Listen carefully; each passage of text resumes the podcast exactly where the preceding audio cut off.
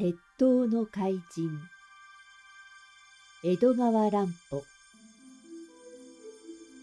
奇怪な消失。不気味な幼虫の姿が検事少年たちの部屋の中に消えてしまうと広田はにわかに慌て出しました。もう夜の10時なので勉強部屋には誰もいません。兄さんの宗一君も弟の健二君も別の部屋で寝ていたからです。しかしカブトムシはその寝室までもごそごそと張っていくかもしれません。そして健二君をあの長い足で掴んでどこかへ連れ去るかもしれないのです。広田はそれを思うともうじっとしていられません。いきなり勉強部屋の外に駆け寄って今しがたカブトムシの入っていった窓によじ登り真っ暗な部屋の中へ入っていきました。部屋の隅に身をかがめてじっと耳を澄ましても何の音も聞こえません。あれだけの大きな虫がもし部屋の中にいるとすれば何か音がするはずです。それがシーンと静まり返っているのを見ると怪物はもう部屋から廊下の方へ出て行ったのかもしれません。広田はおずおずとスイッチのところへ近寄ってパッと電灯をつけました。やっぱり部屋の中には何もいません。怪物は廊下に出てしまったのです。大変です。誰か来てください。カブトムシがカブトムシが。広田は思い切り怒鳴っておいて死に物狂いの勇気を出して廊下へ飛び出していきました。廊下には電灯がついているので一目でわかります。左は行き止まりですから右の方を見ればよいのですが長い廊下には何もいません。廊下の向こうには居間や茶の間や寝室があるのですが広田の怒鳴り声にその方から主人の高橋さんがびっくりして廊下へ駆け出してきました。その後ろに奥さんや女中さんの姿も見えました。寝ていた宗一賢治の兄弟も寝巻きのまま外へ飛び出してきました「広田どうしたんだ何事だ?」高橋さんが大声で尋ねました。カブトムシです。お化けカブトムシがこの廊下へ這い込んだのです。広田は息を切らしています。どこに？廊下には何もいないじゃないか。他へ行く暇はありません。僕はすぐ後から追っかけたのですから。妙だな。確かにこの廊下にいるはずなんだが。そちらの茶の間の方へは行かなかったでしょうね。来るはずがないよ。私たちがいたんだからね。すると、どこにも逃げ道はないはずですね。不思議だな。お前、夢でも見たんじゃないのか？いいえ、決して夢なんかじゃありません。広田はそこで庭で見たことを手短に話しました。広田さん、お父さんの書斎のドアが少し開いてるよ。あの中見たの？宗一少年が目早くそれに気づいて遠くから声をかけました。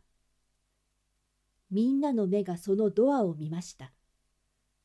確かに4センチか5センチ開いているのです。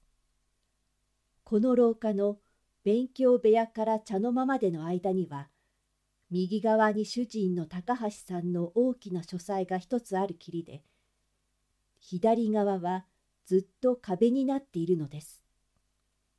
もし怪物が逃げ込んだとすればこの書斎のドアの他にはないわけです。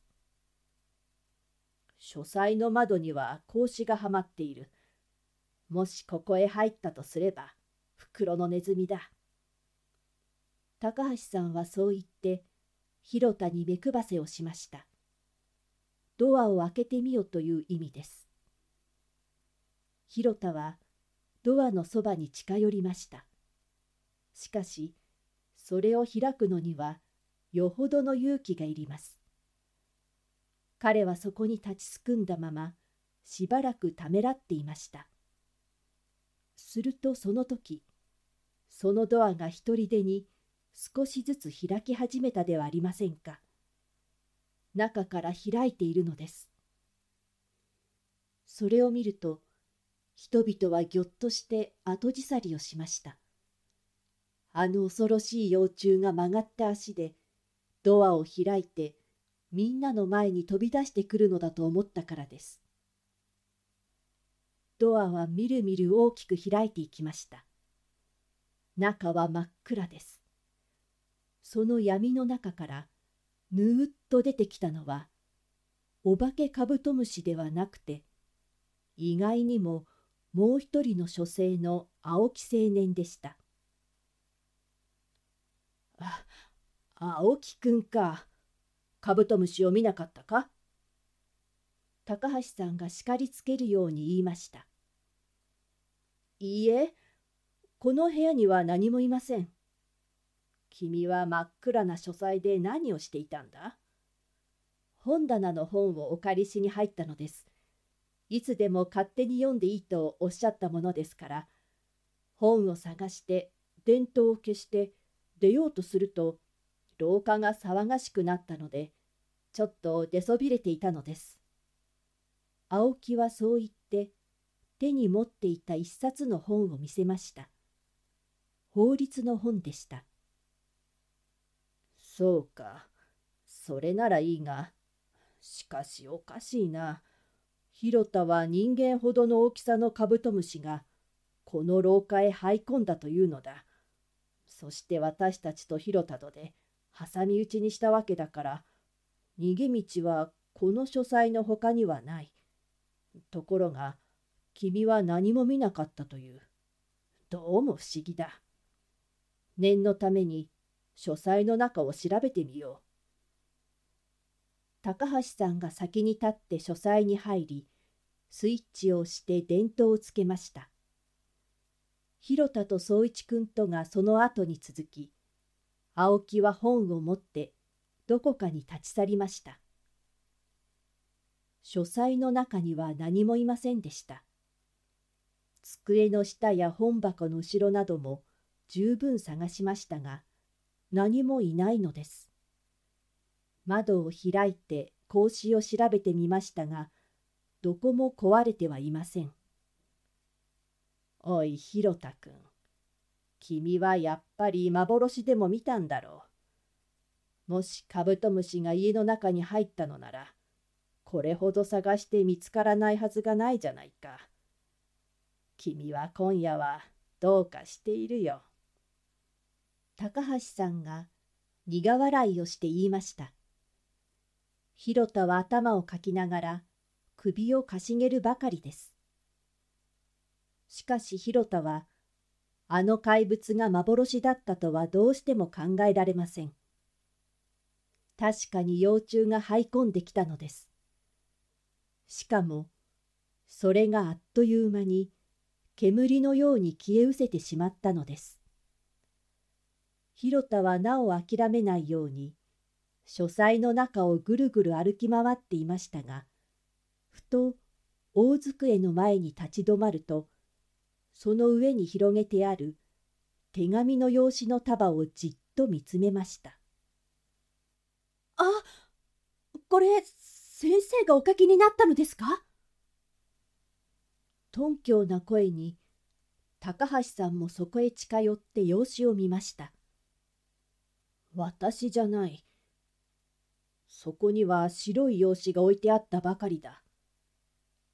それじゃあ、やっぱりそうです。あいつが書き残していったのです。その用紙には、乱暴な大きな字で、次のように書き殴ってありました。今夜は気づかれたのでこのまま帰る。だが、ケンジ君は必ずさらってみせるから、そのつもりでいろ。そしてその文句の下に、子供のいたずらのような下手な絵で、一匹の黒いカブトムシが描いてありました。宗一、これはお前のいたずらじゃないだろうな。高橋さんが宗一少年を呼んで、その用紙を読ませました。違います。僕でもケンちゃんでも、そんなもの書きません。青木はどうした？まさか青木が書いたのでもあるまいが。高橋さんはそう言って辺りを見回しましたが書生の青木の姿が見えません。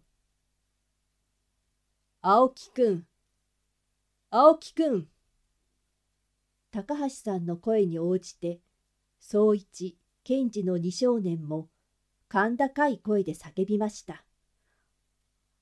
青木さんするとどこか遠くで、はーいという声がして、バタバタと階段を降りる音がして、やがて青木が両手で目をこすりながら、そこへやってきました。そして時ならぬ夜更けに、みんなが書斎に集まっているのを、合点がいかぬという顔つきで、キョロキョロしています。青木くん、どこへ行ってたんだ？はい、僕、自分の部屋で寝ていました。何？寝ていたって？バカを言いなさい。今しがたこの書棚から本を探して出て行ったばかりじゃないか。いいえ、僕は書斎へ入った覚えはありません。確かに自分の部屋で寝ていたのです。まさか、君は眠ったまま歩き回る無遊病者じゃあるまいな。そんなことは一度もありません。さあ、わからなくなってきました。青木が本当に寝ていたとすると、さっき書斎から出て行ったのは何者だったのでしょう。あれは青木とそっくりでした。あんなによく似た別人があるのでしょうか。読者諸君も考えてみてください。頭のいい読者には、この謎がもう解けたかもしれませんね。これはでたらめではありません。ちゃんと解ける謎なのです。しかし、それを解くのはもう少し後にしましょう。